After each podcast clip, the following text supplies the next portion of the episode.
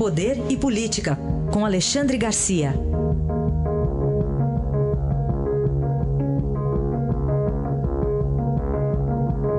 Alexandre, bom dia. Bom dia, Raíssen. Vamos começar com as Supremas Trapalhadas Federais? É uma boa sigla essa? Perfeita, perfeita. Que trapalhada. Que quarta-feira, meu Deus do céu.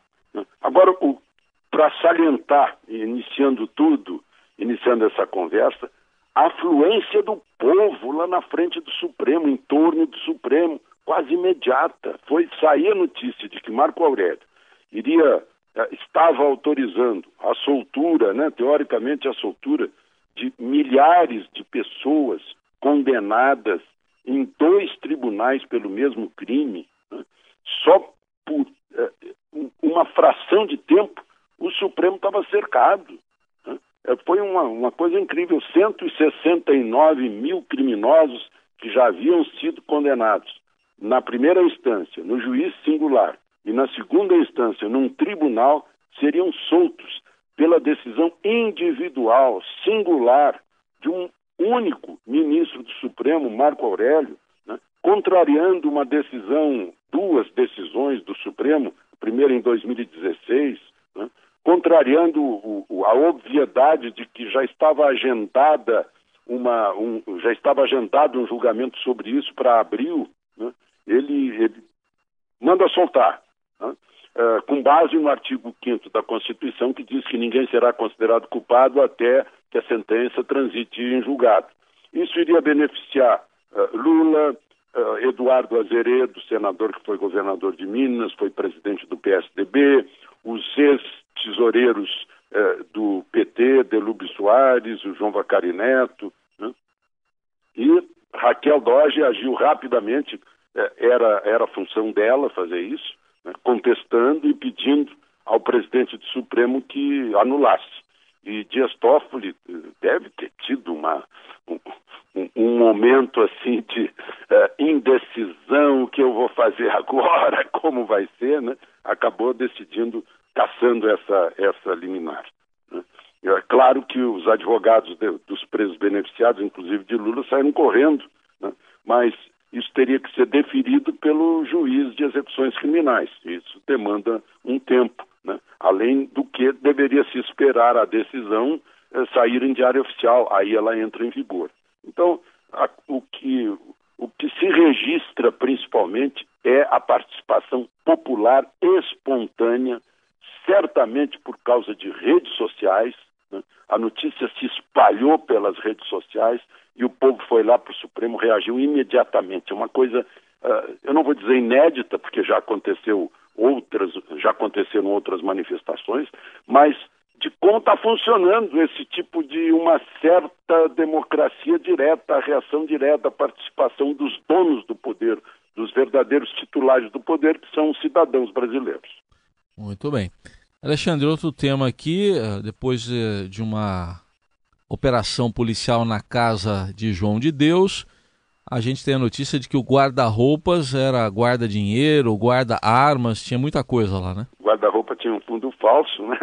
Tinha moeda estrangeira, 450 mil reais equivalentes a né?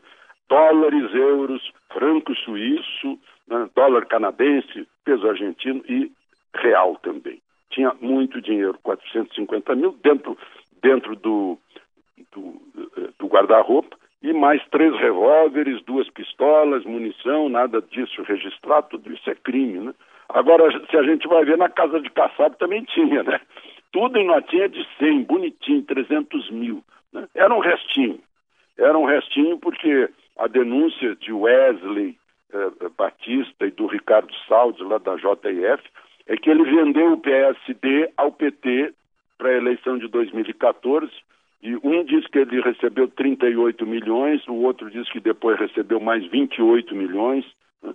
Resultado disso tudo aqui no Brasil, que depois sai ministro de Temer, ainda participou, de reunião ontem, né? depois tá, já foi anunciado chefe da Casa Civil do futuro governador de, de São Paulo, João Dória. Né?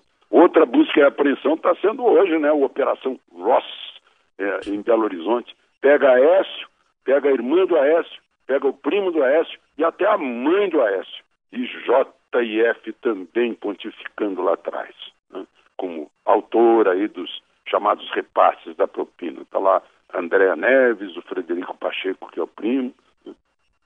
e até na casa da mãe, que eh, a mãe participou também, foi usada para isso. Né? Então é uma coisa incrível, as pessoas não, não ou não acreditam em banco, né? ou, ou acreditam na segurança pública e não temem assaltos na sua casa, ou querem esconder dinheiro ilícito mesmo. Aliás, o ouvinte nosso há pouco, o Cirilo, eu estava lembrando que nem uma agência bancária tem esse dinheiro aí, é, tem uma restrição lá. Ah, é verdade, é, né? é verdade, tem, tem tá os avisos lá, inclusive vai sacar, sei lá, eu acho que acima de 5 mil de 10 mil, tem que avisar com antecedência a agência bancária. É. Alexandre, e o presidente Temer, em fim de mandato, últimos dias aí, se antecipa a Jair Bolsonaro? Pois é, Bolsonaro falou em fazer uh, uh, revisão na, no, mais médicos e os cubanos já saíram antes que terminasse o mandato de Temer. Né? Uh, falou em, em, em, em extraditar o Batiste, o Temer já extraditou o Batiste, sempre se antecipando a Bolsonaro. E agora, falando em revisar a reserva Raposa Serra do Sol, Temer se antecipa e transfere 112 mil hectares para o governo de Roraima fazer uma reforma agrária que compense ou devolva aos arrozeiros que estavam numa área do mesmo tamanho, plantando arroz, colhendo 170 mil toneladas de arroz por ano, plantando arroz e sustentando índios.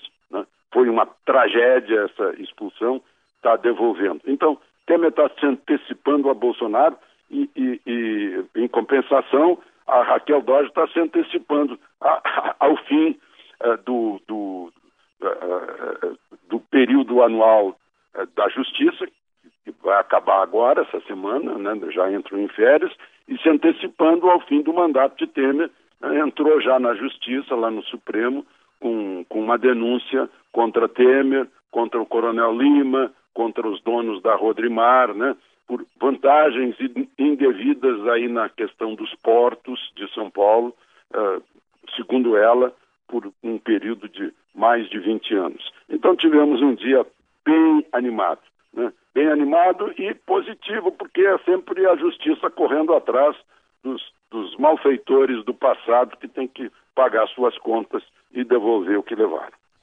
Aí a análise de Alexandre Garcia, que amanhã volta a falar de política aqui no Jornal Eldorado. Obrigado, até amanhã, Alexandre. Até amanhã.